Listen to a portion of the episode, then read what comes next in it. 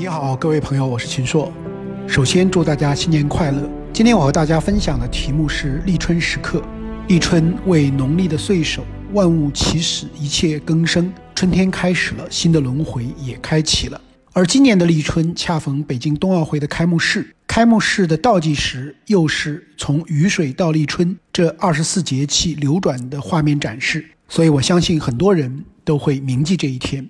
二十四节气的倒计时，让开幕式从第一秒就有了中国文化的韵味，把中国关于岁月的古老算法展现给世界。最后，奥运主火炬的亮相更是出人意料，用不点火代替了点燃，用微火代替了熊熊大火，用所有参赛国家和地区的名字构建起一朵巨大而璀璨的雪花形火炬台，火炬轻轻插在雪花台上，仪式即告完成。二零零八年北京夏季奥运会开幕式，李宁点燃的火炬，一个小时大约要消耗五千立方米的燃气，所以鸟巢体育场为此专门建了一个燃气站，日夜不停地输送动力。而这一次的火炬没有点的过程，没有盛大的火焰，只是一团微火，产生的碳排放量大约是之前的万分之二。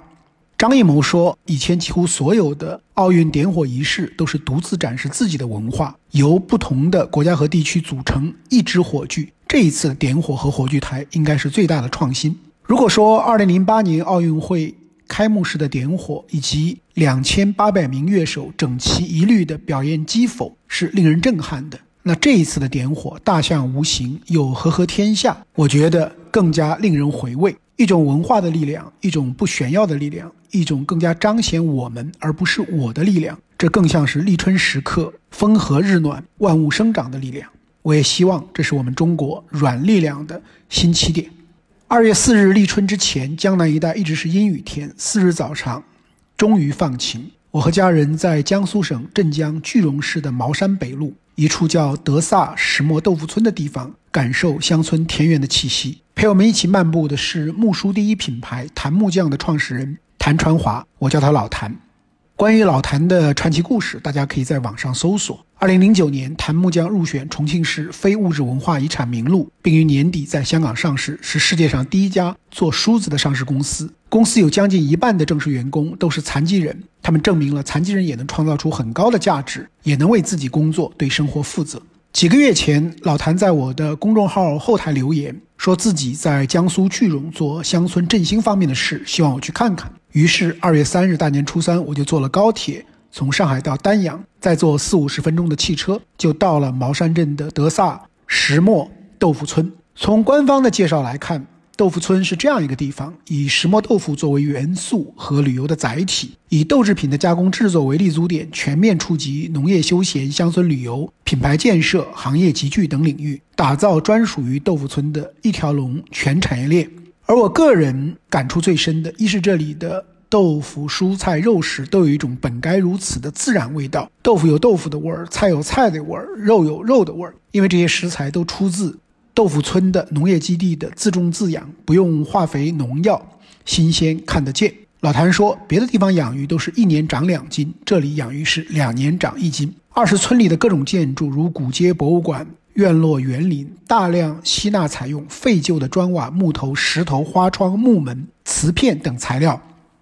循环利用。比如豆腐村博物馆的屋顶用了不少来自景德镇的碎瓷片，五颜六色，让屋顶又变成了一幅。有韵味的图画。和老谭交流中有两点也让我深深触动：一是没想到他早已经不管檀木匠的日常经营了，已经交班。檀木匠不负债，不追求扩张速度；二是没想到他投身乡村振兴，并非怀着牟利的目的，而是一种信仰驱使下的作为。他把自己在檀木匠公司分红中属于自己的部分投进来，为的是打造一个理想的家园。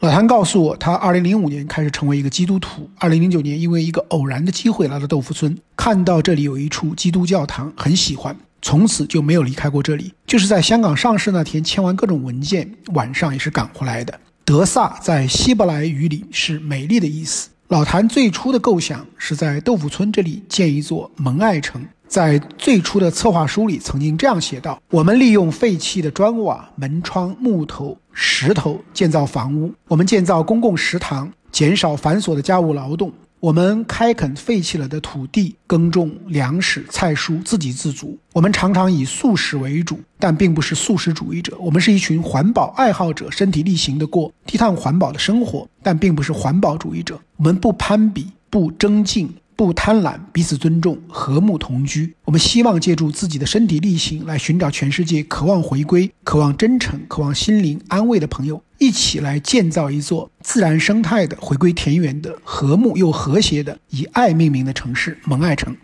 这个项目后来纳入了句容市的“十二五”规划，后来又和乡村振兴结合在了一起。信仰的力量让老谭走向自己的远方，走向自己的乌托邦。老谭写道：“其实信仰是人生的归宿，每个人最后总有一天都要面对。无论你是从商还是做任何事情，你最终要面对人生归宿的问题，也就是到底我们往哪里去的问题。”老谭对我说：“如果你要写点东西，千千万万不要把事情都归到我身上，因为我们是有钱出钱，有力出力，大家都是完全平等的，每一个人都卑微如尘埃，就像圣经里说的，一个穷寡妇只奉献了两个铜板。”但被称赞，因为这微不足道的是他的全部。所以重要的不是奉献什么，而是如何奉献。去年八月，有一次听南极人的品牌创始人张玉祥偶然说道：“中国有些好企业其实很低调，比如江苏丹阳有个做包装设备的企业叫锦衣，其创始人吴丽萍一直是按照乌托邦世界的理想打造企业，因为太过理想化，他被人称为乌托邦。我从未听说过锦衣，零零星星找了些材料，觉得确实挺神的。”二月四号下午，我从豆腐村到位于丹阳经济技术开发区的锦衣去探个究竟。之前我并不认识这里的人，只是觉得离豆腐村很近，就按公司的联络电话打过去，弄得他们几位管理者放假也不得安宁。我长期研究三个命题：商业文明、企业家精神和中国企业创新，在锦衣我都找到了印记。它的定位是有信心做成中国行业内第一的事才去做，有信心能让同行尊重的事才去做，别人做不了、做不好的事才去做。它的粉碎物料设备在2001年进入宝洁中国，结束了宝洁不使用中国国产设备的历史。它在婴幼儿奶粉包装设备的领域里市场份额超过八成，每十罐国产奶粉有八罐以上是用其设备包装的。它在中国医药工业。百强包装设备中占百分之七十左右的份额，涵盖了除生物医药企业之外的绝大部分百强企业。他对客户非常挑剔，要求客户是做好了能够提升双方的美誉度，并影响带动其他客户的客户。一旦向客户报价，就是最终报价，不报虚价，所以不能还价，不改付款条件。他的员工不允许采用不健康的方式推销产品，不能和客户进行非正常的现金、实物消费等往来。甚至客户向锦衣的员工递烟，也被员工视为没有把廉洁自律规定宣贯到底，需要写检查。他还规定，客户与锦衣不相互信任，不能卖产品。他从1998年到2021年的年销售增长为百分之二十，员工工资增长为百分之十五，每一年的这是增长。员工人数一直保持在三百多人。2021年人均创造销售收入两百多万元，剔除高层高管之后的员工。平均年收入为二十五万元。他相信人性本善，员工出差报销无限额，既可坐普通舱，也可坐头等舱，既可住快捷酒店，也可住五星级酒店。只要工作需要，出门在外的员工有绝对权利因时因事做出最合适的安排。他与员工签订的合同中明确规定，如果发生重大疾病，当法定需要您本人承担的医疗费用明显超过了您个人的承受能力时，无论多少费用。公司都会尽力帮助支付，确保正常的治疗不因费用支付不起而终止。从企业管理的角度看，锦衣为什么能如此成功？首先是专注，到现在为止只做了两大类包装设备，主要应用在乳品、药品、保健品三个领域，聚焦于细分市场，做到精深。公司创立二十多年，一共只服务了六百多个客户，二零二一年服务了七十五个，所有精力服务于少数的客户。其次是共创，和客户共创，和外协厂共创，和员工共创。锦衣长期派人到全世界买各种产品，研究最先进的包装技术和方法，有时甚至走在了客户的前面。他们认为，只是被动接受订单，而不能和客户一起创造前所未有的价值，是无法长久存在的。所以，锦衣还把江浙地区很多的小作坊培养成他一流的外协供应商，给他们资金，给他们订单，给他们好的价格。从租房、工商税务注册、设备添置和改进、原材料配送、完成配件取送到人员。培养等等一应俱全的提供，只有共建一个健康的生态，才能最终为客户提供整体的解决方案。最后一点是保守，公司不负债经营，不上市，也没有上市计划。公司不缺钱，急功近利也出不了人才，因为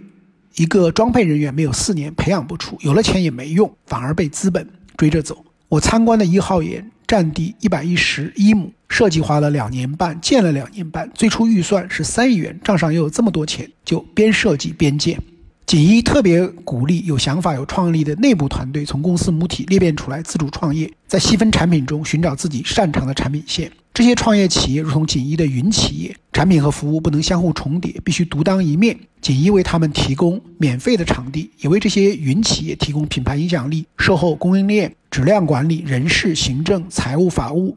等职能服务以及信息平台的支持。锦衣能走到今天，和创始人吴丽萍息息相关。他早期还是一个普通工人时，曾备受恶劣工作环境、粗暴管理模式的伤害。对于明里一套、暗里一套，承诺给客户用上好的材料，真正加工时却换成假冒伪劣的行为，也深恶痛绝。所以他自己创业后，把有尊严的活着奉为座右铭，并把善的种子撒播到公司的每个角落。锦衣是一家商业组织，但在商业之路上，始终将尊严、骨气、正气、良善放在商业之前。而这一曾被看作乌托邦的探索，也真的变成了现实。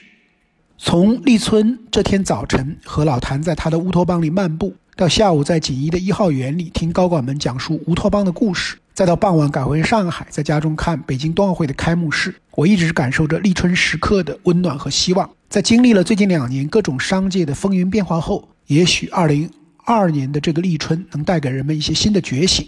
为什么活着？如何活着？真正的远方在哪里？尊严在哪里？欢喜在哪里？对这些问题的求索，一定会有不一样的答案。但对于自己的创意、信仰、善念的坚持，一定能帮助你走得更自觉、更有意义。这就是二零二二年立春对于我的启发，希望也对你能够有所注意。